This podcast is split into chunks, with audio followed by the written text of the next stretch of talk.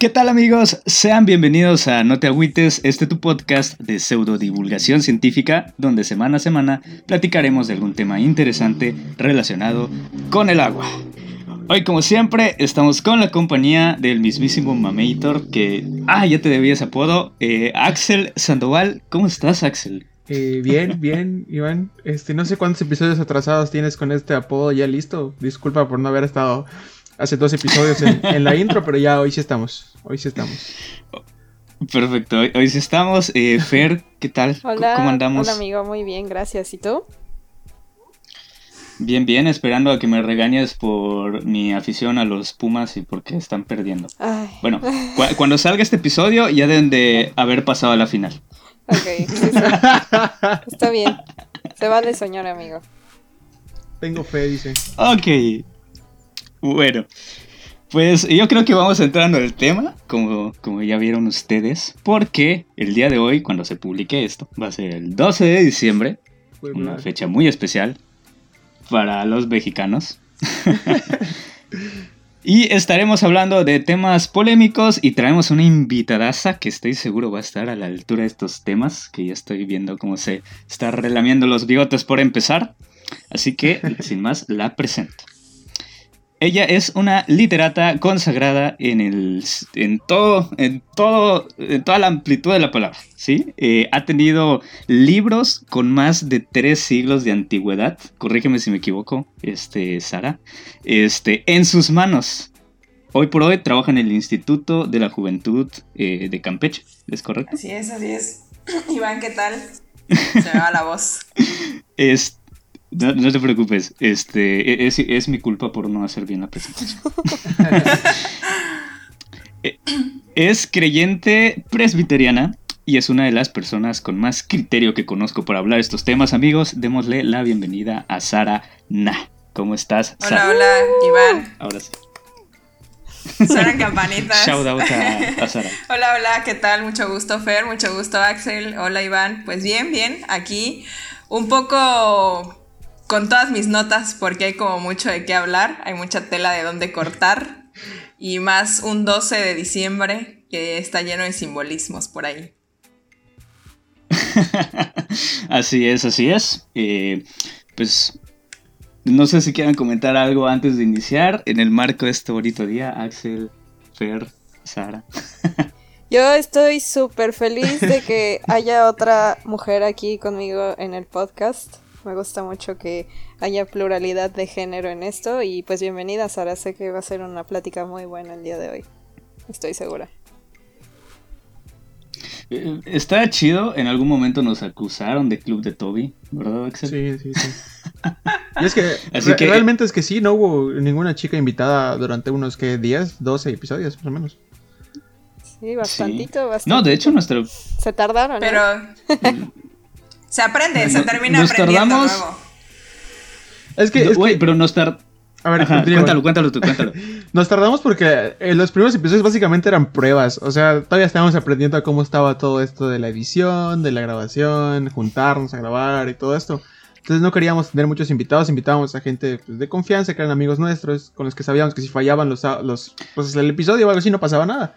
Por eso todavía no nos aventábamos a invitar a más gente y tampoco chicas ni nada. O sea, que solo te llevas con hombres. Eh. Pues, eh, eh, eran tus amigos, güey.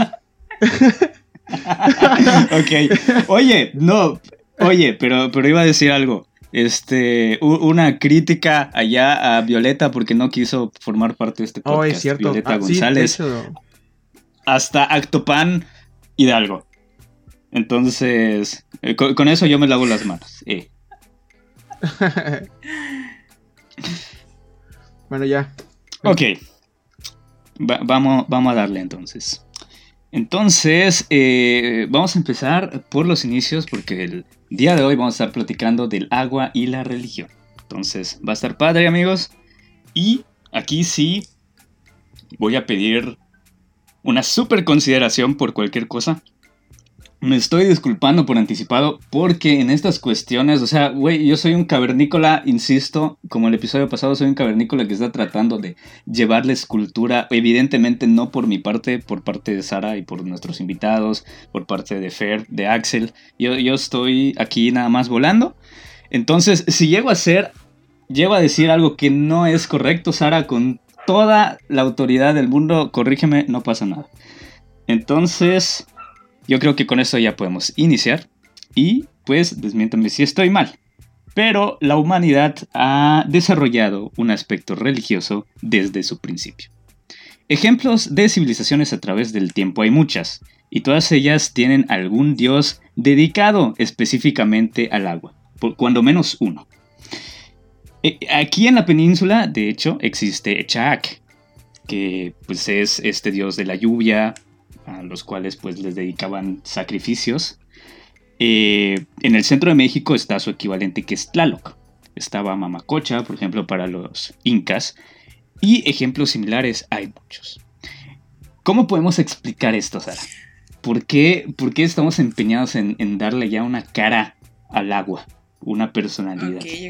Bueno, igual si ustedes tienen alguna pregunta, alguna cuestión, pues, igual me pueden interrumpir y vamos armando aquí la charla porque si bien es un tema muy interesante, pero también es un tema sumamente complejo, desde el hecho, desde que nosotros, ahora te doy un poco de respuesta a tu pregunta, Iván, porque es importante aclarar como muchas cuestiones en el tema del asunto de la religión. Normalmente todos creemos que pues existen los cristianos, los católicos, pero pues hay muchas, así que hay, hay como pluralidad de personas, hay pluralidad de religiones infinitas y en cada una de ellas el simbolismo del agua tiene un significado similar, diferente o están de una u otra manera relacionados. Y bueno, yo más que pensarle como una fascinación, pues yo más le voy que es como una cuestión de necesidad, porque si le echamos, si nos ponemos a pensar, así somos seres observadores, pues el agua está presente en nuestro día a día. O sea, es más fácil morirte deshidratado a morir por inanición. Entonces el agua es sumamente vital hasta para nosotros como seres humanos. El agua también sirve para la parte de la agricultura, para la parte de la producción y bueno, el agua es uno de los servicios básicos que deben de tener las casas y de hecho una de las evaluaciones que hace Coneval cuando empieza a ver estos indicadores de pobreza es, bueno, si las personas tienen servicios básicos y cuáles son los servicios básicos, agua, alcantarillado y energía eléctrica, ¿no? Entonces, igual veamos cómo el agua desde hace muchos años juega un papel sumamente importante en las culturas y en la sociedad en sí. Entonces, yo más que una fascinación por verle ahí eh, eh, a crear un dios o a una deidad vinculada al agua, es más como un elemento primordial en la vida del ser humano. Y además, entender que, bueno, el, agua también tiene, está en sus diferentes aspectos, en sus diferentes formas, ya lo, ven como en, vapor, en... Eh, en estado sólido. Entonces, el agua juega un papel sumamente importante dentro de la sociedad y de ahí que empecemos en las culturas más remotas empiecen a verse la observación en cuanto al agua y que empiecen a generar eh, la importancia, a construir la importancia y desde ahí yo creo que radica un poco en esto, en generar al agua, darle este sentido de deidad porque es un elemento primordial en la vida del ser humano. Me encanta eh, porque eh, yo me siento como el alumno desmadroso del salón y, la maestra, no, güey, es así. Pero, ok, entonces sale como una necesidad, ¿no? Eh, eh, creo que es algo que platicábamos un poquito eh, aquí detrás de cámaras. Pero sí, o sea, es, es, algo así realmente porque la civilización necesita agua para, para poder florecer, ¿no? Pero, ¿por qué darle o, cómo decirlo, eh, ¿por qué necesitamos como que un, sentido? Eh, como, que al momento de, encarnar algo. O sea, no sé si me explico, Sara. Te lo voy a poner fácil. Todos de alguna u otra manera creemos en algo. O sea, así de sencillo. O sea, no tienes por qué creer en un Dios, no tienes por qué creer, pero todos creemos en alguien, ¿no? En algo, en alguien, en algunas palabras. Entonces, imagínate si un elemento tan primordial como es el agua, porque es tan, es tan, no es, yo siento que no es como una necesidad, sino es como un agradecimiento, pues a esta, a la naturaleza de los beneficios que tiene el agua. Y de hecho más adelante vamos a hablar un poquito del sintoísmo, del sintoísmo, shintoísmo, que es un el agua juega un papel muy importante y vamos a platicar tanto de la influencia del agua en el Islam, eh, la influencia del agua en la cuestión del, eh, del sintoísmo porque el sintoísmo es una, no es una religión, sino es una forma de ver la vida, son un conjunto de normas que está basado en la naturaleza. Y aquí va eh, en el estado armonioso entre el ser humano, la naturaleza y las deidades. Entonces veamos cómo todos al final tenemos que creer en algo, o sea, todos tenemos fe en algo.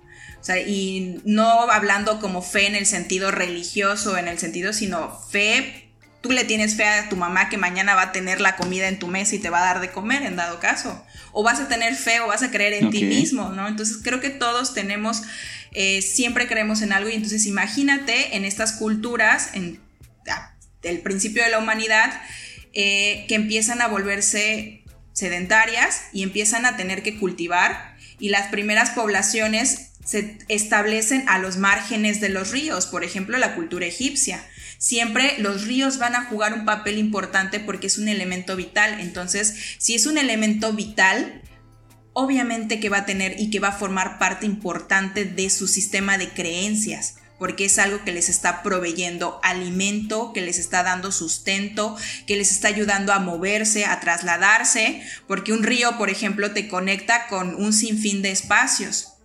Entonces, imagínate si, vas pensando, ah, vamos, vamos, no nos quedemos solamente como con esta necesidad de creer, sino vamos pensando un poquito más atrás y la importancia que tiene el agua en nosotros. Fer, ¿querías decir algo? No, que me parece súper interesante lo que me estás diciendo, porque ahora que lo pienso tiene total sentido que las, las civilizaciones antiguas realmente lo, con lo que más tenían contacto eran con la naturaleza. O sea, y si la naturaleza misma era la que les daba vida con, lo vemos con el agua, lo vemos con el sol, con el dios Ra, como comentabas de, de Egipto. Entonces, tiene total sentido que las cosas hayan sido así, que nuestros primeros dioses hayan sido relacionados con las cosas que nos mantenían con vida, ¿no?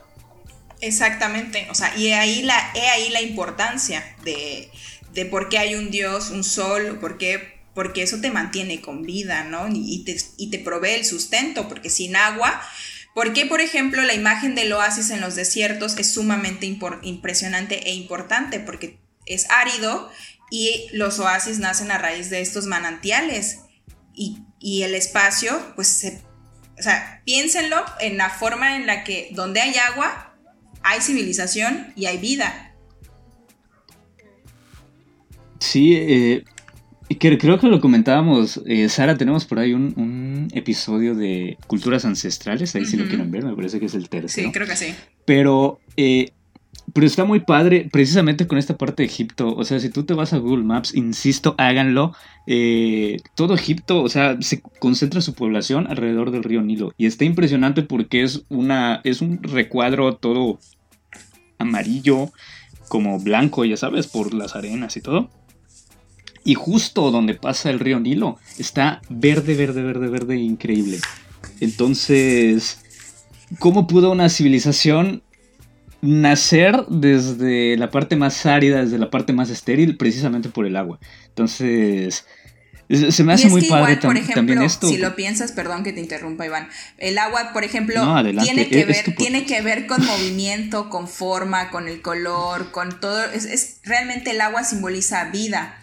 Y, por ejemplo, piensa también en eh, India, el río Ganges. si no me equivoco, es el río Ganges, ¿no? Que para ellos es la reencarnación de la diosa Ganga y eh, eso significa vida. Entonces, si tú te vas, por ejemplo, al río Ganges, que atraviesa gran parte de India, por qué mucha gente va y se mete al río, por qué mucha gente, eh, la vez pasada de hecho estaba viendo los altos grados de contaminación que tiene el río Ganges debido a que ahí hacen cremación de los cuerpos, pero para ellos el río es sagrado, entonces viene a esta relación de lo que comentábamos, ¿no? O sea, eh, tenemos eh, actualmente un río, en, el caso del río Ganges, y, y no dudo que hayan otros ríos que también sean parte de importante y de una veneración y de y que sean sagrados, ¿no? Entonces, a mí me impresiona mucho ver eh, documentales de la India y esa vez que estaba viendo esta cuestión de la contaminación en el río Ganges, pues decían que era también parte de, la cremación de los cuerpos, que si bien ha disminuido, pero pues todavía siguen haciendo cremación de los cuerpos de las personas porque tiene ahí una relación con el hecho del trance hacia la otra parte, ¿no? O a la reencarnación, porque creo que ellos eh, piensen que eh, creen en la reencarnación. Ok, es algo así como los vikingos, ¿no? Es como que funeral vikingo, pero en un río. Ajá, algo así, pero pues en la actualidad todavía lo sigues viendo. Ya, ya, ya, ya. Sí, creo que igual lo platicábamos. Por ahí, cuando hablamos con gente que tiene como que más carrera recorrida en esto, nos topamos con estos usos y costumbres, ¿no? Que de repente son medio problemáticos por la cantidad de personas que somos ahora. O sea, recuerdo, creo que ya lo hemos platicado antes, pero el ejemplo de un río contaminado por una pollería.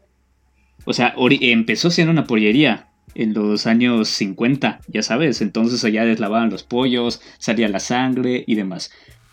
Crece el pueblo, crece eh, pues el negocio y ya no es una pollería nada más, o sea, ya es un...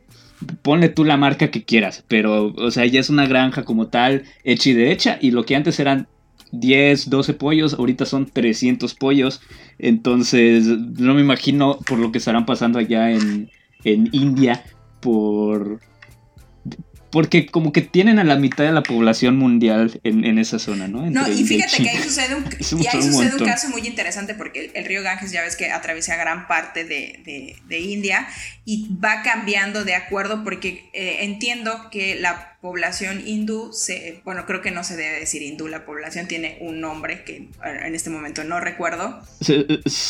según yo es India, si es nacionalidad, Ajá, hindú si es eh, religión, ¿no? Ajá, la religión, exactamente. Creo que es hindostán, no me acuerdo del gentilicio, no, no recuerdo ahorita el gentilicio, pero el hindú es vinculado a la religión y se dividen en diferentes, eh, digamos, no, no son etnias, pero en diferentes eh, los Punjabi, por ejemplo, y no recuerdo cuáles otros. Entonces, y el río Ganges, de acuerdo a la población que va pasando, va tomando también un propio significado. Entonces, eso también te, llama, de, es muy importante porque te puntualiza nuevamente la relación de la sociedad con el agua. O sea, y es bastante interesante. No sé si quieres ir pasando a la segunda pregunta, porque va y vamos a ver, porque si no nos vamos a quedar aquí y vamos a sacar más, más sí, Es que es, fascinante, pero sí, sí, sí, no, te preocupes, este, precisamente, sí, si quieres pasamos a la segunda. eh, este, me, parece bien, eh, porque ahorita amigos vamos a empezar a hablar de los significados del agua. Entonces mencionamos unos ejemplos allá, ¿no, Sara? Para, para darnos una idea de, de, de, cómo los humanos le damos esta interpretación a las cosas eh, por medio de la religión. Ahorita mencionamos a los hindúes, pero pues es en general, ¿no? Eh, y mencionamos, por ejemplo, si quieres empezar con esta cuestión del bautizo. ¿Es, bautizo o es bautismo? Puede ser bautismo o bautizo, dependiendo.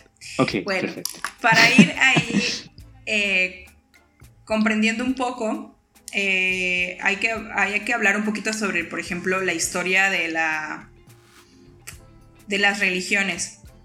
Y Normalmente nosotros nos quedamos con la tradición judio-cristiana porque pues venimos de nuestras familias profesaron el catolicismo y la mayor religión que se profesa en México pues es el catolicismo, ¿no? El católico romano apostólico. Pero tenemos en el siglo XVI la reforma protestante, que ahí es donde viene una ruptura, una de las principales rupturas de la Iglesia Católica, y ahí es donde salen diferentes denominaciones religiosas, llámese presbiterianos, pentecostales, bautistas, eh, y vienen también la iglesia luterana y la calvinista, ¿no? Entonces vienen que estas iglesias centran sus bases eh, teológicas en lo que decía Juan Calvino y en lo que decía este, eh, Lutero, Martín Lutero. Y estas denominaciones religiosas, que son con las que yo estoy más familiarizada, tanto con los bautistas como con los presbiterianos, porque yo me crecí en una, me formé en una iglesia bautista, luego pasaron ciertas cosas y nosotros eh, pasamos al presbiterianismo. Y ya de ahí, por mis intereses, llego como a, conocer un poco más sobre la religión católica. Pero... Oye, duda existencial, perdón que te interrumpa.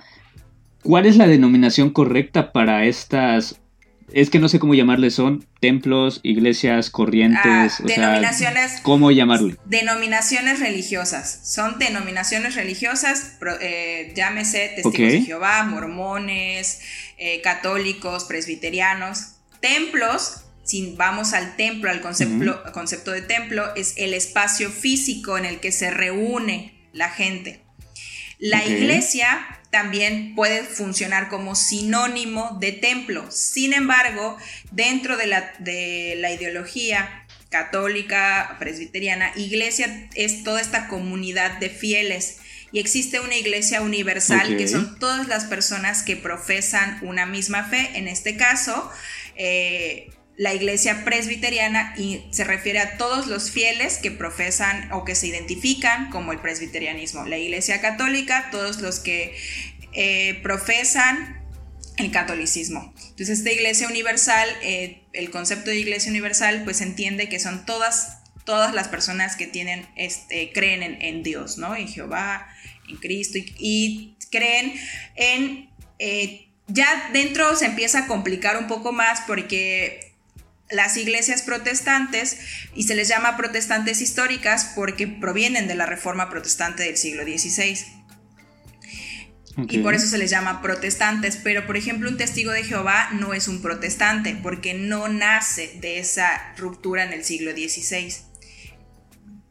Pero en general, para referirnos a esta pluralidad, se le llama denominaciones religiosas que de hecho en este 2020 el INEGI e ya incluyó eh, más denominaciones religiosas porque estuvieron ahí trabajando eh, los integrantes de la RIFREM, de la Red de Investigadores del Fenómeno Religioso en México, para que el INEGI e tuviera ya esta pluralidad de denominaciones, porque antes te preguntaban, ¿es o no católico? Pero había gente que no se identificaba como católica.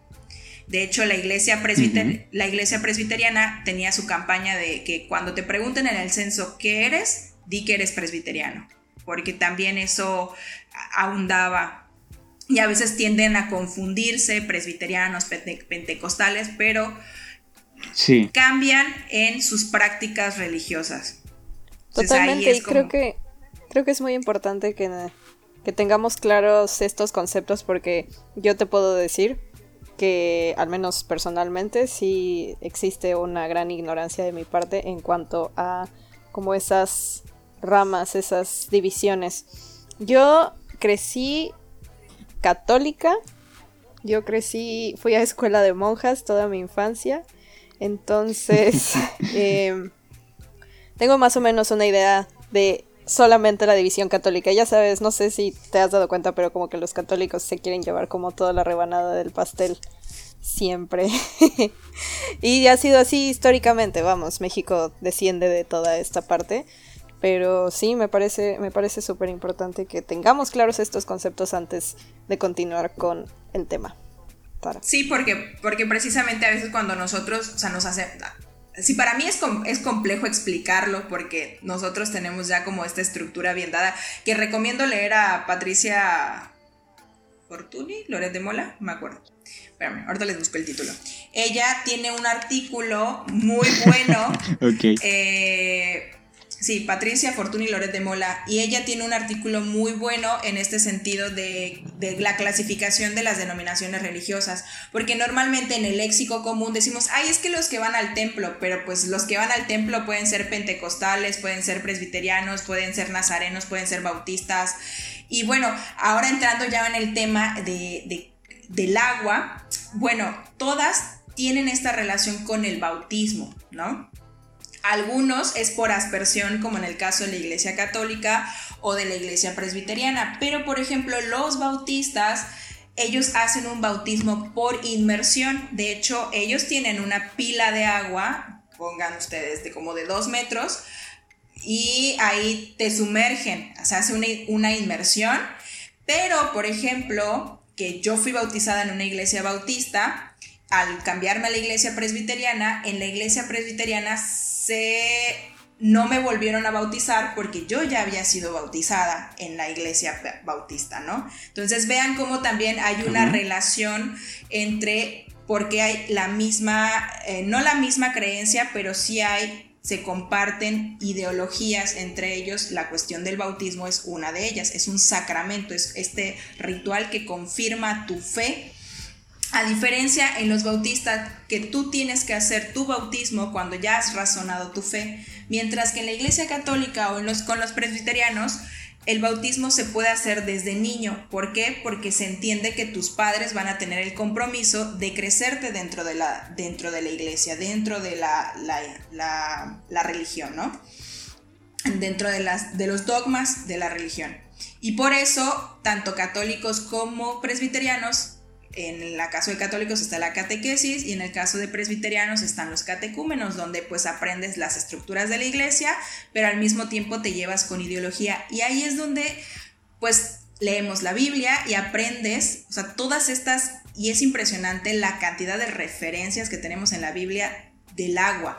Primero tienes a Moisés, eh, en un, literal, en un Moisés en el río, por ejemplo. Luego tienes... Eh, Moisés abriendo el, mar. El mar Exactamente. Luego tienes que el pueblo de Israel, al momento en el que sale de Egipto, tiene que vagar por el desierto y cuando hay lluvia, pues ahí, ahí viene también esta parte de lo que hablábamos como la cuestión de la vida. Luego tienes eh, el diluvio, por ejemplo, con Noé. Vamos a, vamos a tienes a Noé, el diluvio y arrasar con toda la población pecadora y solamente se salvan unos cuantos, ¿no? Luego... Oye, Sara, eh, esta interpretación yo se la di, no sé si, si es la correcta, pero el diluvio era una especie de purificación. Ajá, podría decirse que es como una especie de, purificación, o sea, de, de, si te, si te vas como... Porque es como que esto que se le da, e, esta connotación que se le da al agua de repente, ¿no? Exactamente. Es que dependiendo de la religión y la cultura, porque yo siento que debemos de pensar de, la, de dos, de, al mismo tiempo, la religión y la cultura. Porque en la, eh, la, en la puede tener un significado religioso el agua, pero culturalmente también puede, está muy relacionado el significado. Porque, por ejemplo, eh, estaba leyendo sobre la Torah, eh, ellos mencionan que eh, es muy similar a nuestra tradición cristiana, donde pues el agua, y porque ellos también tienen como mucha relación con el agua, precisamente por lo mismo, para ellos tenemos el río Jordán, porque Jerusalén tiene tanta disputa entre musulmanes, judíos y cristianos porque para ellos el río Jordán también tiene un mismo significado, porque viene siendo un espacio sagrado. Pero también en el Islam, por ejemplo, eh, podemos decir que, la, que el agua juega un significado polivalente, es decir, que tiene diferentes sentidos de acuerdo a la cultura y de acuerdo a la religión en la que está. Por ejemplo, el Islam también, no sé si eh, para ellos el agua es el origen de toda la tierra, el origen de la vida en la tierra si se dan cuenta, viene siendo muy similar a lo que nosotros a lo que nosotros como cristianos o como personas que fuimos crecidas en alguna religión judío-cristiana, pues tenemos noción. Y bueno, eh, tiene diferentes significados que puede ser desde la purificación, desde curación, desde protección. Por ejemplo, curación cuando o te van y te dan agua bendita, ¿no? O, por ejemplo, cuando alguien tiene un coche nuevo, va a la iglesia a que el padre bendiga el coche con agua bendita. Ahí estamos hablando que el agua, el agua está jugando un significado de protección, ¿no? Y por ejemplo, no sé si ustedes ya vieron la serie poco ortodoxa. No, no la he visto. Tengo muchas ganas de verla. Está en mi, está en mi, en mi lista, esperando. Véanla Véanla porque habla sobre judíos ortodoxos en New York. Entonces, ahí hay una escena muy interesante, porque ahorita voy a entrar como al tema de los baños. Eh, hay una, escena en la que ella se va a casar y para que ella como que vaya a cumplir y una parte del ritual de todos estos pasos para casarse, eh, creo que se llama Mikef, este proceso, este paso, que se tiene que ir a bañar completamente a, este espacio sagrado o consagrado para, para ese paso, ¿no? Es como un baño de purificación.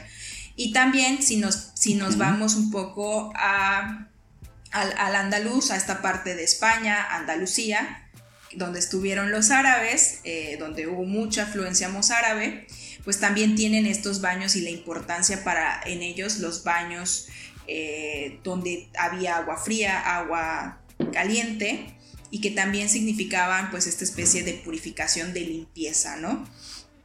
Y... Oye, Sara, perdón, eh, igual esta parte, ¿no? Como de, ahora que mencionas Andalucía, que pues es esta parte árabe que está en España y que han convivido, o sea, hasta ahorita, ¿no? Por, e incluso ha influido en nuestro lenguaje, utilizamos un montón de términos. No lo hemos tocado. Y, igual acá, por ejemplo, tenemos, ¿no? Este bastante sincretismo que tiene que ver con el agua. Y es que yo siempre he dicho, eh, que somos intertextos, que estamos constantemente coartados por diversas circunstancias, que no nadie puede eh, ¿cómo les explico? Nadie puede profesar que es único y diferente cuando al final de cuentas todos estamos coartados por diversos contextos, por diversos espacios, por diversas creencias. Eh, quieras o no, fuiste crecido tal vez en una iglesia protestante, eh, en una fe protestante, católica, lo que seas, pero luego puedes tomar tu otra decisión, pero al final vas a estar un coartado por todas estas influencias que tienes, ¿no? Llegas a la universidad y empiezas a ver nuevas cosas y tu mentalidad te empieza a cambiar, pero siempre vas a tener un poco de todo. Entonces nadie creo que puede eh, decir que son auténticos son, o son únicos y diferentes. Al final todos estamos nutridos de diferentes espacios. Y es lo mismo que sucede con esta cuestión de la religión, porque por ejemplo, eh, en, la, en, la, cultura maya, ¿no? El, agua también juega un papel muy importante y creo que siempre eh, el agua juega un papel importante tanto ritual, económico, religioso, eh, político, porque si hablamos, nos vamos al tema político, pues el agua también ha sido disputa. Ahí tienen, por ejemplo, el río Bravo, ¿no? O sea, que es, es un límite natural y también tiene eh, esta cuestión que, se dio últimamente en Chihuahua o por ejemplo hay un documental de creo que es de un río en Perú no sé si es río o lago que quieren eh, quitárselo a la población porque quieren estar porque ahí hay un yacimiento para una mina entonces también entra como esta disputa política económica el agua no entonces el agua viéndolo desde todos estos aspectos y también yo siento que es importante ver a la religión también como uno de los pilares dentro de la sociedad, como lo es eh, el sistema político. Entonces creo que llámese religión y no me refiero a la católica, eh, me refiero de manera general, porque toda población profesa o no profesa alguna fe religiosa y eso es importante remarcar que hay gente que actualmente ha aumentado la gente de los no creyentes que crecieron en alguna en alguna eh, denominación religiosa, pero que ya tomaron la decisión de decir no pertenezco, ¿no? Y también, pero hay, hay, un, hay un filósofo, Gianni Batimo, que menciona que, lo voy a parafrasear, que nuestra sociedad históricamente está coartada precisamente por el cristianismo, ¿no? Que no podemos desprendernos completamente de eso porque al final nuestro sistema de valores está coartado precisamente por una, por una religión por, el cristianismo, ¿no? Pero pues también hay que entender que hay una pluralidad enorme de, religiones, de dominaciones religiosas y que ellas, cada una de ellas le va a dar una interpretación similar en cuanto al agua.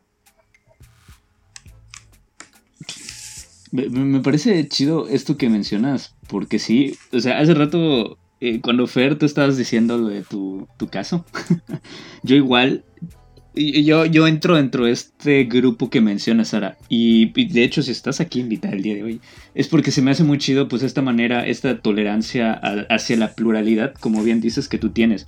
Entonces, eh, está padre, pero sí, o sea, esta cuestión, estos aspectos cristianos, estos principios están porque están. Y para bien o para mal a lo largo del tiempo han estado y nosotros estamos permeados por todo eso. Entonces, eh, te, te digo, mi caso fue similar como el de Fer, pero no te puedes desentender de tu contexto social, ¿no? Porque al final de cuentas, pues, la religión tiene que tener una sociedad y pues aquí mayoritariamente es eh, la cristiana, ¿no? Ni siquiera hablemos de, de católicos, podemos hablar un poco más general. Sí, O sea, que me están diciendo que en México, un país donde se independizaron con un estandarte, una imagen religiosa, los valores que defiende esta nación están eh, impuestos de cierta manera por una religión. Mijo, mijo. Porque yo no lo veía venir, ¿eh? Yo no lo veía venir. No, no, no, no.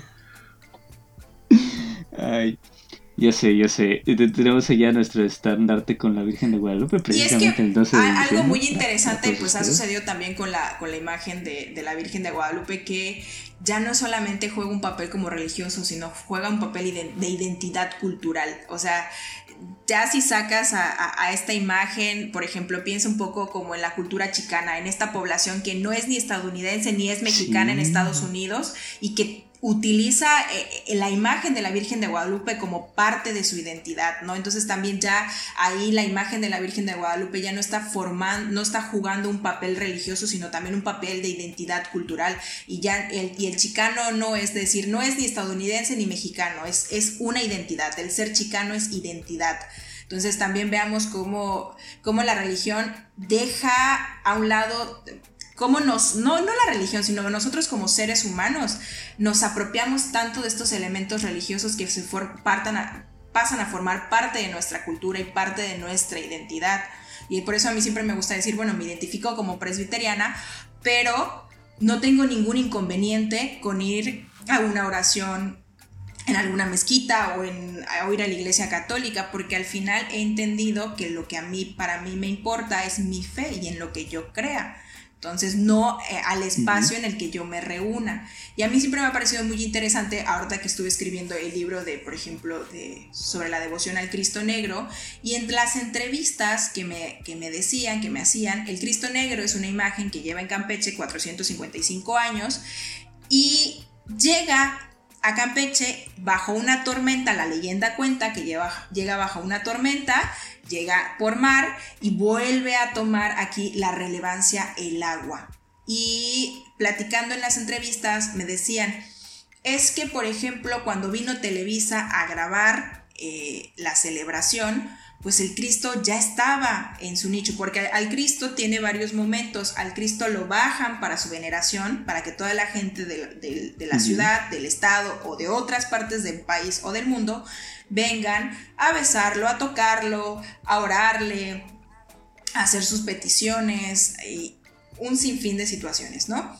Y luego vuelven a subir al Cristo y el Cristo ya estaba otra vez en su altar, que es un altar de plata impresionante, sumamente hermoso.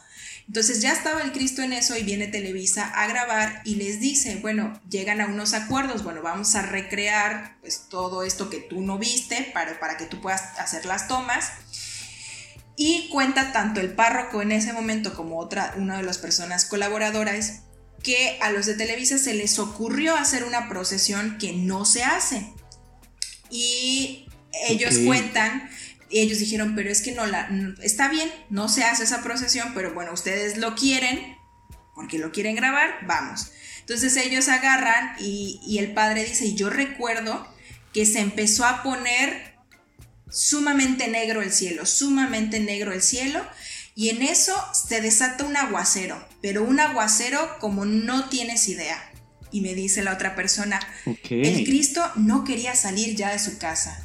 Se le había cumplido a los de Televisa lo que se tenía que hacer, pero el Cristo, el Señor de San Román, no quería salir. Esto no se va a hacer. Y entonces ahí el- la relación a mí me llamaba mucho la atención porque como el agua está sumamente presente nuevamente, ¿no? Y ellos dicen, no, es un Cristo que vino del mar y es un Cristo que está rodeado por la lluvia, por el agua, y si te das cuenta, sus celebraciones en agosto, septiembre, precisamente en los meses donde hay más... En la temporada de huracanes, en esta parte. Y luego hay un paseo, hay un paseo tradicional que se hace por mar para que bendiga la bahía de Campeche y sacan al Cristo en, varios, en varias lanchas en el mar y como dirían ellos, vayan ustedes a saber si es fe, si es verdad, ahí lo dejo al aire, pues han habido más de 10 años que un huracán de alta categoría no le ha pegado a Campeche, ¿no? Entonces hay ahí también esta cuestión del misticismo, esta cuestión de fe, de creencia, impresionante, y ves nuevamente cómo el agua está presente.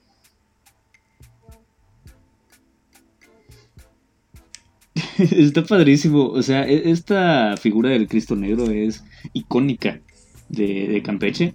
Y, siempre, incluso a mí como, como niño, me llamó la atención, ya sabes, pero jamás me había puesto a pensar en todo eso. Y es que sí, o sea, verdaderamente, como dices, nos gusta creer que nuestra fe tiene eh, influencia este, y, y, que nosotros a raíz de lo que hacemos, como bien mencionabas también, es una especie de agradecimiento, ¿no? Entonces, es como la otra parte de que él pues ya no quería hacer, eh, o sea, e-, eso no se hace, ¿para qué lo vas a hacer? Ya sabes, él no quiere eso, ¿para qué? Y, y, cuando mencionabas esto de la tormenta adicional a, la figura del Cristo Negro que está directamente relacionado con una, yo recuerdo que, por ejemplo, mi abuelita cuando era chico me inculcó un temor hacia la lluvia.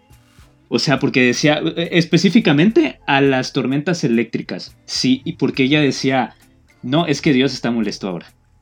Dios está molesto ahora, no hagas nada. Eh, o sea, todo con respeto a la, lluvia, hay que tenerle respeto. Obviamente, pues mi abuelita siendo eh, en contexto, pues parte de esta población que en algún momento llegó a ser más vulnerable, porque eso es igual, ¿no? Como que la lluvia es afecta a los que menos tienen y pues vino siendo parte de esta población, obviamente a la lluvia hay que tenerle respeto. Entonces, esto que decías se me hace que, es muy... No sé si para ustedes igual, por eso lo comparto, pero algo curioso es que este año que hubieron huracanes, yo recuerdo que no quise hacer cosas porque había lluvia, ya sabes. O sea, es que yo no me siento en mood de hacer una o tal cosa.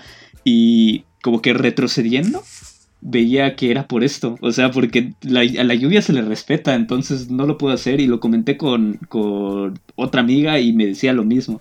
Entonces, no sé, ¿ustedes tenían esto igual? Mm, no, a mí no, a mí no me ha llegado a pasar. Eh, creo que el contexto de de donde vengo, pues no, en donde de donde vengo la, la lluvia significa que todos se me atontan. O sea, todos, todos parece que dejan de saber manejar, que dejan de... Todo se vuelve caos. La verdad, no, tengo ese contexto de la lluvia. Igual y no sé, Sara, corrígeme si me equivoco, eh, pero yo siento que, bueno, yo crecí en la iglesia católica, crecí con una familia católica, entonces conforme he avanzado, como dices, cambia la mentalidad y me voy dando cuenta de algunas cosas y por eso en parte dejo de, ser creyente como tal practicante. Y yo digo, oye, la iglesia católica gira muy en torno de la culpa. No sé si, mm. si sea cierto, estoy diciendo muchas tonterías. No, no es que sean tonterías, sino que te lo voy a responder de una forma, no sé si sea teológica correctamente, sino que al final Ajá son interpretaciones de los hombres a la Biblia, ¿no? O sea, y a veces utilizan la religión como un arma para infundirte miedo, ¿no? Y, ahí es donde se tergiversan las cosas. Nos dicen que, por ejemplo, Dios es un Dios de castigo, cuando realmente, pues no es un Dios del castigo, es un, es un Dios, bueno, no realmente, sino cuando hay, es que es, meternos ya en temas de teología muy interesantes. es meterte, en temas, meterte en temas de teología, porque una cosa es saber de religión y otra cosa es saber sobre teología, donde literal hay personas que estudian teología que te pueden explicar todos estos, todos estos aprendizajes que tienes, ¿no? Y a veces podemos decir, y no solo en la religión católica sucede de que te inculcan esta culpa, sino en todas las religiones, porque la religión depende de quién esté manejando el mensaje, es cómo te lo van a inculcar y cómo lo vas a recepcionar tú.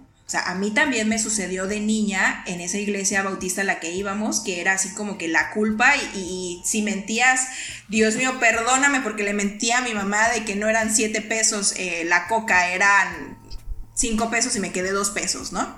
O sea, bueno, deja eso, o sea, la salvación eterna o irte al infierno, ¿sabes? Si, si llegas a mentir y si llegas a deshonrar a tu padre y a tu madre, pues este, se te van a cerrar las puertas del del paraíso y te vas a quedar en el purgatorio por siempre. Déjate el infierno, el purgatorio o algo así. Es exacto. el, el, purgatorio y, y, luego déjate de esa interpretación de la de ser honrado con papá y mamá se presta muchísimas cosas y muchísimos abusos. Y por ejemplo, por parte de los papás. Ajá, o sea, y los papás a veces nos inculcan ese miedo y, a veces esa culpa es, proviene más que nada de nuestros padres, porque dicen, acuérdate qué dice la Biblia, que debes de honrar a tu padre y respeta a tu padre y a tu madre, ¿no? Entonces, no me respondas, pero papá te estoy dando una... No me respondas. ¿Y qué ha sucedido? Que hemos, hemos somos la generación que a veces le cuesta explicar y demostrar sus emociones porque de niños nos decía no me respondas y cuando tú le querías intentar, intentar explicar a tus padres qué te estaba pasando, los padres te decían que les estabas respondiendo, ¿no? Entonces vean también cómo empieza esta parte. Y yo siempre he dicho que para mí lo mejor que me pudo haber sucedido fue haber estudiado literatura porque, y meterme a estudiar el tema de, la religión, porque bueno, no soy experta, porque mi tesis es eh, proponer un tipo de lector basado en su contexto religioso y gracias a eso conozco la red de investigadores del fenómeno religioso en México, la RIFREM, y ahí es donde me doy cuenta de que digo, oigan, o sea, todos creemos en algo, o sea, sea Dios, sea diosas, dices, a ver, ¿cuál es el pleito entre, denominaciones religiosas y todos creemos en algo? O sea, todos tenemos fe en algo, en la naturaleza, en diosas, en dioses, en un solo Dios, en un ser supremo, yo qué sé. Entonces ahí es, y eso es algo que, me he propuesto y, y, me gustaría compartirles, que me gusta hablar de este tema y me gusta dejar en claro que no debemos de estar teniendo disputas unas religiones con otras, porque al final pues, todos creemos en algo. O sea, yo digo, yo no tendría ningún inconveniente por volverme musulmana, por conocer la religión, porque eso yo creo que te ayuda a ti mismo a reafirmar tu fe en lo que crees y, construir una misma creencia y decir, bueno, yo creo en esto. Y por ejemplo, a mí me fascina muchísimo eh, Andalucía por toda esta, esta forma en cómo convivieron judíos, árabes, eh, cristianos y fue, una, y fue un desarrollo impresionante. Si ustedes, por ejemplo, ven documentales, para ellos lo primordial era que sus espacios, sus casas, sus palacios tuvieran una afluencia de agua. Por ejemplo, todos tienen una fuente. Siempre van, o sea, en, esta parte de Andalucía, Granada, eh, por ejemplo, van a ubicar que los patios tienen una fuente y ellos toda la Alhambra tiene un sistema hidráulico impresionante porque para ellos el agua jugaba un papel importante y no solamente el agua como para subsistir, sino el agua, el propio sonido del agua y el propio... Eh, exactamente. Y entraba también esta parte del arte, de la perfección del propio, de la propia agua, porque el agua, la cadencia, el movimiento, el sonido que provoca al, todo, todo, ahora sí, todos los elementos físicos que puede tener el agua. Entonces, imagínense. Entonces... Eh, está padrísimo. Oye, ahora que, mencionas esta parte de las fluencias del agua, de estos sitios como que son sagrados, que en un contexto religioso, eh, se me ocurren dos ejemplos. Uno es el que aquí tenemos en, en Yucatán, que es el de la el cenote sagrado, ¿no? Es como que el que más ubicamos pues en un contexto religioso. Este, digo, hay muchísimos más, pero... Yo creo que es el más eh, importante de aquí. No, definitivamente es el más importante. Sí, o sea, que, no judío-cristiano, Exactamente, no judeocristiano, eso y igual me parece que hacían una procesión a Ischel en Isla Mujeres, hay varias cosas que igual más o menos tiene que ver con el agua, la parte de los incas, por ejemplo, ellos son una raza eh, descendiente de, su máximo señor, que ya se me fue el nombre, que era eh, Manco Capac, me parece, ¿no? No, bueno, este, que, vienen de, un lago sagrado que es el Titicaca, por ejemplo. Entonces tenemos como que estos sitios, ¿por qué? ¿Por qué le atribuimos esta, esta Y ahorita pienso un poco, por ejemplo, en, en literatura caribeña. O sea, el agua está muy presente en la literatura caribeña y también en estos propios rituales. Eh, a ver, creo que es Yemen-Ya. Es igual. Es la diosa, eh, es una patrona. Creo que está vinculada con, igual con el agua y, o, con el simbolismo de la vida. Entonces, el, es, volvemos a lo mismo, el agua ya no solamente se queda en un plano religioso, en un plano eh, simbólico dentro de una religión, sino pasa a formar ya parte de una identidad cultural. Y, como, te, como por ejemplo, ahorita hablando un poco del, del sintoísmo o del sintoísmo, ellos, a mí me llamaba mucho la atención cuando estaba leyendo sobre poemas eh, tradicionales coreanos, del neoconfucianismo, de cómo tenían que confluir eh, en armonía la naturaleza, el ser humano y tus acciones. Entonces, ¿por qué la cultura asiática en general es como muy eh, veneradora de la naturaleza? Y el sintoísmo está en, en Japón, entonces para ellos es sumamente importante la naturaleza y esta armonía y esta convivencia, que para, por ejemplo, para que tú puedas entrar creo que a un templo sintoísta, tienes que seguir un ritual de lavarte las manos, pero tienes que tener, a las afueras hay como un, no es un bebedero, sino como un estanque, que con una tacita de madera te tienes que lavar las manos para poder entrar. Y lo mismo sucede también en, alguna, en algunas religiones eh, en India, donde te tienes que lavar los pies y por ejemplo también para los musulmanes, antes de hacer una oración, te tienes que lavar la cara, lavarte las manos y lavarte los pies en dado caso, ¿no? Entonces, y también pensar un poco por qué los pies y las manos, por qué la cabeza también, por qué estos elementos del cuerpo en los que también te tienes que lavar, ¿no? Justamente, sí.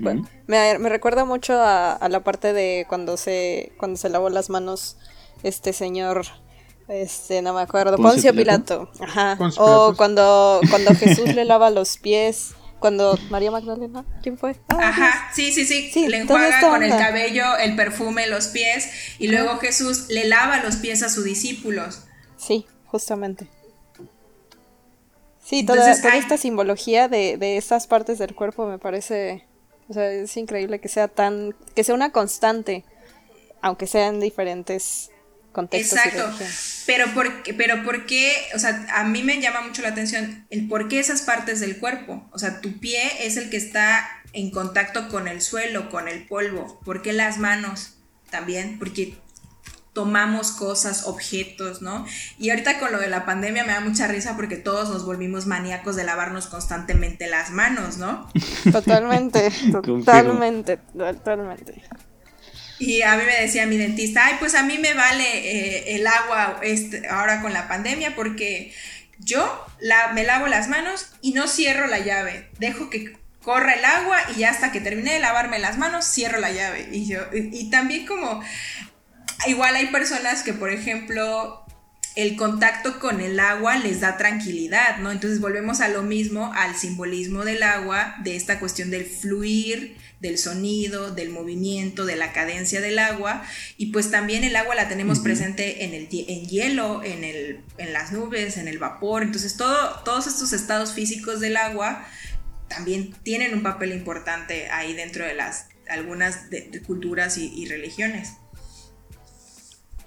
Sí, ahorita solo estamos hablando del líquido, pues en, su mayoría, ¿no? Pero así hay sus equivalentes en, hielo, en el caso de la cultura nórdica, por ejemplo. Eh, bueno, e, es, es, un sinfín de verdad que, podemos estar platicando. Este, ya nos estamos acercando al final, Sara. este, me, gustaría hacerte una pregunta allá indiscreta. Este, Fer, por ejemplo, eh, los voy a quemar a todos ahorita, ¿no hay problema? Ok, no hay problema. Total. por, por ejemplo, ¿ustedes son creyentes? Fer. Ay, a ver, yo te voy a contar mi... Cre- creyente y, y es, es practicante, ¿no? O sea, si, si eres parte de una fe como tal. Como... Puedes creer, pero puedes no ser practicante. O sea, Ok, ok, ok. Exactamente. E- e- esas son las dos preguntas. ¿Eres creyente y eres practicante? No sé. Ok, pues yo soy, yo no soy practicante, ni soy creyente de un, mm, digamos, sí soy creyente, pero no de como esta figura magnánima que, o sea, con, con el respeto de todas las personas que, que tenemos hoy aquí. No creo en una en una, en una entidad magnánima que se preocupa por mí y por mi bienestar y por el bienestar de la humanidad. Sin embargo, pienso que sí debe haber algo por ahí en el universo que le dé orden y sentido a las cosas. Es, es como quiero creer, no sé si creo, pero quiero creer, me gustaría creer y honestamente me parece muy bonito, me parece, o sea, me gusta mucho ver a las personas que tienen como una fe establecida, como una fe fuerte, porque pienso que como sea el ser humano necesita creer en algo. O sea, puedes, puedes, creo que puedes ser la persona más atea o agnóstica que quieras, pero en el momento en el que a uno se le empiezan a poner difíciles las cosas, es como de, ay cabrón, o sea, ayuda, ayuda, ayuda. Necesito favor". aferrarme a algo. Sí. Sí. A ver, te, te voy a dejar a ti, Sara, al final, porque la pregunta es para ti. Pero, a ver, Axel. Eh, practicante no soy, definitivamente, ¿no? Porque para ser practicante, para ser practicante tendrías que ir todos los domingos a la misa y eso es algo que yo no hago, así que no soy practicante. Creyente, en este aspecto yo sí creo en un Dios, sea una energía, una fuerza o lo que sea, creo en un Dios. Eh, no necesariamente en el o sea, yo no veo a Dios como si es el Dios cristiano, si es el Dios, este, no sé, cualquier otra religión, ¿no? O algún Dios de la India o algo así, no, no. Yo, creo en un Dios como un ser, una fuerza, un, una energía superior que de alguna forma tiene, pues, eh, capacidades, habilidades, como quieras llamarlos, superiores a las de todo el resto de la humanidad. Y pues ya, o sea, creo que como dices, crecer eh, o que te hagan crecer en una religión muy apegado a una religión, ya sea en una escuela católica o que te metan en la iglesia mucho tiempo, como que al final te hace ver diferente las cosas. O sea, no sé, ellos creo que ellos piensan que de tanto meterte a la iglesia tú vas a terminar amando a la iglesia y siendo un fiel servidor, pero no siempre funciona así. Realmente la mayoría de veces o la mayoría de personas que conocí que pasaron por lo mismo que yo, yo fui monaguillo cinco años de la iglesia católica.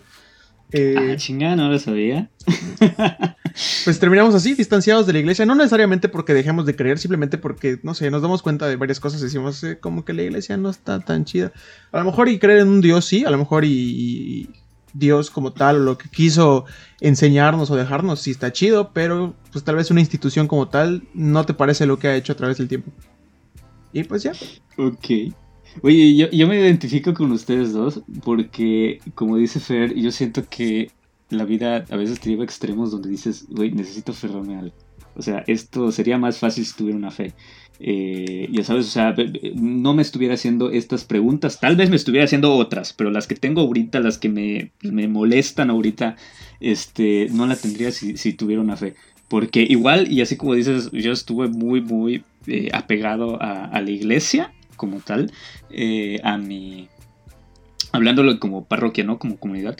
Eh, desde un principio por mi abuela, luego tuve una educación eh, católica durante 12 años. eh, y, y para que veas, eso me estuvo chido porque estuve en manos de gente crítica. Entonces, gente sí creyente, pero gente crítica. Entonces, ah, como decías, hay cosas que, que te hacen visualizar. Entonces, está padre. Pero hoy por hoy, o sea, bueno, practicante definitivamente no. Este, creyente eh, es complicado. Hoy por hoy yo siento que me preocupa más como que... Y nos ponemos existenciales, ¿no? O sea, que, va muy de la mano, ¿no? Como que el existencialismo viene con qué fue primero la esencia. O sea, alguien me creó, alguien diseñó mi esencia y, y estoy aquí el día de hoy haciendo las cosas que hago. O primero viene la, la existencia y yo luego le doy una esencia a lo que soy. Entonces, yo siento que eso más me preocupa. Pero. Y, y- y ante la duda de, de, qué es lo que soy o si me tengo que poner una denominación, digo, pues soy ateo, ¿no? Pero ciertamente como que esta parte espiritual... Ateo, gracias a Dios, ¿no? Ateo, gracias a Dios, exactamente, pero... E, esta parte espiritual siento que igual se tiene que trabajar o de alguna manera porque necesitamos creer en algo. Entonces, mira, si si hay cosas como que los ojos de los pájaros ven colores que nosotros no vemos, si los perros escuchan cosas a distancia que nosotros no nos imaginamos, eh, ¿por qué yo en mi ignorancia puedo decir que una cosa es de Totalmente. Entonces, eh, siento que lo dejo muy abierto, pero eh, son los pedos existenciales que hay en mi cabeza. Te entiendo, creo que, creo que me pasa, me pasa justamente lo mismo. Con la cosa de los sentidos también me lo he llegado a cuestionar muchas veces. ¿Quién soy yo, en un humano, con todas mis, mis tan limitada de, por mis sentidos para decir que una cosa es o no Exactamente, exactamente. Sí, así es. Sara, llego y, y cornamos con, con, tu pregunta, que es, ¿tú eres creyente? También eh, has formado parte de pues este aspecto universitario que te ha permitido también desarrollar tu fe, me imagino, en otra cuestión por el tema que, que, que tú desarrollaste, ¿no? De, investigación como tal. ¿Cómo tú lidias con esta parte? Porque a veces tenemos esta idea de que la fe está contrapuesta a, la razón, que es en la que se basa la ciencia, ¿no? Y a final de cuentas, pues todos tenemos como que cierto grado de científicos también. Entonces, tú en tu entorno, ¿cómo, cómo puedes lidiar con estas dos Saras? ¿Cómo puedes conjugarlas? Ahí está, está bastante interesante ese, ese asunto. Eh, realmente creo que eh, la misma razón me ha llevado a reafirmar mi fe y poder decir, en esto no me identifico, en esto sí me identifico, esto es lo que deseo, porque yo creo en algo, pero no creo en un sistema religioso, sí, hablando ya de estructuras, o sea, no, no creo en la iglesia, o sea, no creo como en la denominación presbiteriana, no, o sea, yo, yo me identifico con el sistema de estatutos doctrinales y teológicos que tiene, porque ahí ya estamos hablando no de un plano estructural social, sino estamos hablando de un plano más de ideología, más de un plano teológico, que eso es con lo que yo me identifico y que si yo no hubiera cursado o no hubiera hecho esta investigación o no hubiera trabajado lo que trabajé en la tesis, jamás me iba a dar cuenta. Entonces yo siempre, me, siempre he dicho que al momento en el que yo planteo mi tema de investigación, estaba buscando mi propia identidad en esa investigación. O sea, sin decirlo, yo estaba buscando mi identidad en esa, en esa investigación y lo mismo me pasó ahora escribiendo el libro para de, sobre el Cristo Negro, que lo mismo sucedió. Yo estaba buscando, estoy buscando como todas estas curiosidades que a mí de chiquita, al haberme formado en una iglesia bautista donde te decían, somos los únicos, somos los elegidos, y sales al mundo y te encuentras con que, ah, güey, espérense, o sea, no es lo que tú estás diciendo que eres. Hay muchas denominaciones, hay muchas formas de creer, hay muchas maneras de abordar y de vivir una religión y una fe, y a mí eso es lo que a mí me interesa y me mueve a, seguir buscando, a seguir investigando, a seguirme acercando, a seguir entendiendo a la gente cómo se acerca, cómo vive, cómo se apropia de una imagen, en este caso, como les platicaba, del Cristo Negro.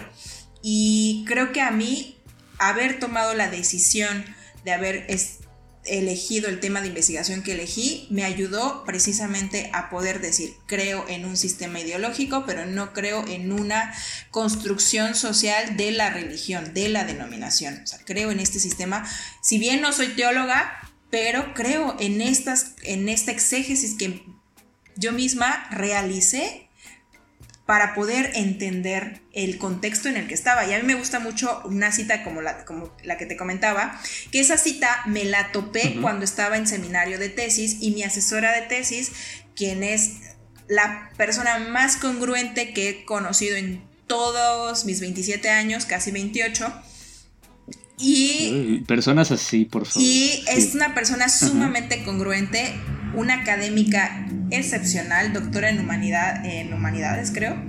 Eh, se volvió mi amiga, fue mi jefa, mi profesora, mi asesora de tesis y católica practicante y con ella aprendí muchas cosas de la denominación católica que yo no conocía y ella en, dentro de su clase de seminario de investigación nos dio un texto a leer y de ahí es donde saco esta cita.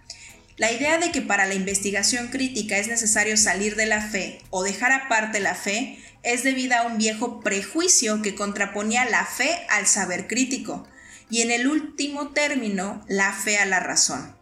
La fe no altera ni perjudica la investigación crítica. Y esto está en un texto de Preyeso y García. Aquí hay una confluencia entre la fe y la razón. No están peleadas.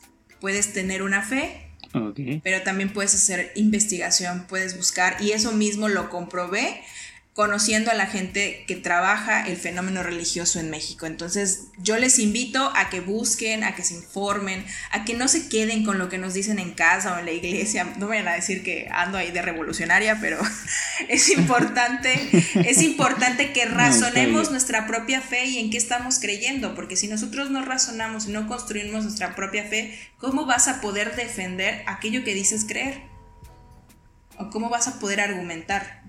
creo Sí, yo creo que es lo importante eh, cuando tú razonas lo que sea, de lo que creas. ahorita estamos hablando de religión, pero aplica en cualquier cosa.